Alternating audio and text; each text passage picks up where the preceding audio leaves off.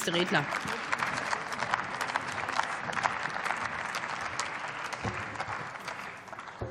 Sehr geehrte Frau Präsidentin, liebe Kolleginnen und Kollegen!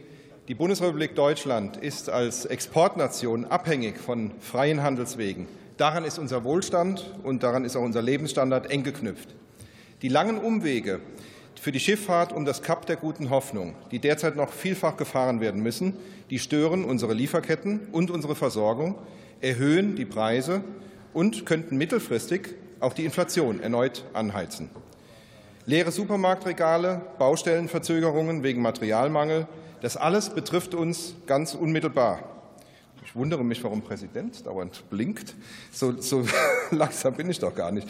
Als größte Wirtschaftsnation Europas liegt die Sicherheit der zivilen Schifffahrt nicht nur in unserem ureigenen Interesse, sondern wir tragen dafür auch eine Verantwortung. Die Zeiten, die Zeiten, in denen andere für uns die Sicherung erledigt haben und in denen wir uns darauf verlassen konnten, die sind vorbei. Es kommen härtere Zeiten. Wir müssen unseren Anteil für Stabilität und Sicherheit jetzt selbst leisten. Und dazu ist Deutschland bereit. Mit der EU-Mission Aspides, mit unserer Fregatte Hessen leisten wir unseren Beitrag und sichern das Rote Meer im Kampf gegen Terrorismus und Piraterie. Und an einem Tag wie heute gehört es auch dazu, deutlich zu benennen, wer die Strippen im Hintergrund zieht. Es ist das Mullah-Regime im Iran, welches die Hamas, die Hisbollah und die Houthis mit Waffen, Drohnen und Raketen ausstattet und diesen Terroristen ihren Hass und ihren Terror beibringt. Idealerweise hätten sich die Vereinten Nationen um eine internationale Schutzmission bemühen sollen, doch wir alle wissen, dass die Mechanismen der UN für solche Fälle aktuell nicht mehr funktionieren. Die Bundesregierung hat sich daher unter hohem Zeitdruck bemüht, eine EU-Mission auf die Beine zu stellen, und das ist gelungen. Noch während der initialen Verhandlungen ist unsere Fregatte von Wilhelmshaven aus losgefahren. Während der Fahrt erfolgte die komplexe Logistikplanung sowie die diplomatischen Abmachungen zu militärischen Passagen und Aufmunitionierung. Und während wir hier sprechen, fährt unser Schiff schon durch den Suezkanal und wartet auf unsere Abstimmung. Unser Dank gilt allen hier im Hause, die durch den Fristverzicht die enge Taktung dieser Mission überhaupt ermöglicht haben. Und ich will an dieser Stelle besonders betonen, wie flexibel und leistungsfähig unsere militärischen und außenpolitischen Uhrwerke funktionieren, die all dies unter hohem Zeitdruck trotzdem möglich machen. Ich hatte diese Woche ich hatte diese Woche die Gelegenheit zum ausführlichen Gespräch mit der Besatzung unserer deutschen Fregatte. Die Stimmung der Mannschaft ist fokussiert. Man ist sich der Tragweite dieses Einsatzes sehr bewusst, aber man ist nicht ängstlich.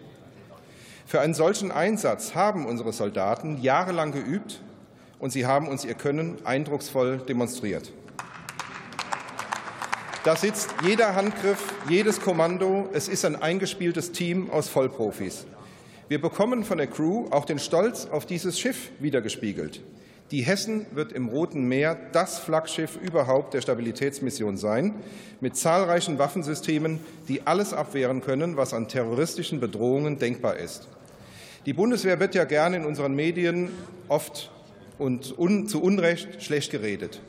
Aber wenn Sie diese Mannschaft selbst, das Selbstbewusstsein sehen und die leuchtenden Augen, mit denen Sie von Ihren Fähigkeiten sprechen und den Spirit, das ist ein Spirit, den, den man als Außenständiger so nicht für möglich halten würde. Diese Mission ist hervorragend vorbereitet, und wir werden mit einem enorm leistungsfähigen Schiff und einer top trainierten Mannschaft dort für Sicherheit sorgen. Ich bin dankbar, dass wir unseren Soldatinnen und Soldaten in dieser Woche noch einmal unsere Wertschätzung und unseren Respekt von Seiten dieses Parlaments ausdrücken konnten. Unsere Männer und Frauen achten übrigens sehr genau darauf, wie wir hier über ihre Arbeit sprechen und wie breit die Unterstützung des Bundestages ist. Deswegen bin ich auch froh, dass wir heute mit einer großen Mehrheit in diesem Haus noch einmal die Bedeutung und die Wertschätzung für unsere Truppe zum Ausdruck bringen werden. Mögen alle unsere Soldatinnen und Soldaten wohlbehalten und gesund wieder nach Hause kommen reich an Erfahrung aus einem wichtigen Einsatz für die Sicherheit der Bundesrepublik Deutschland, von dem Sie Ihren Enkeln später noch erzählen werden. Vielen Dank.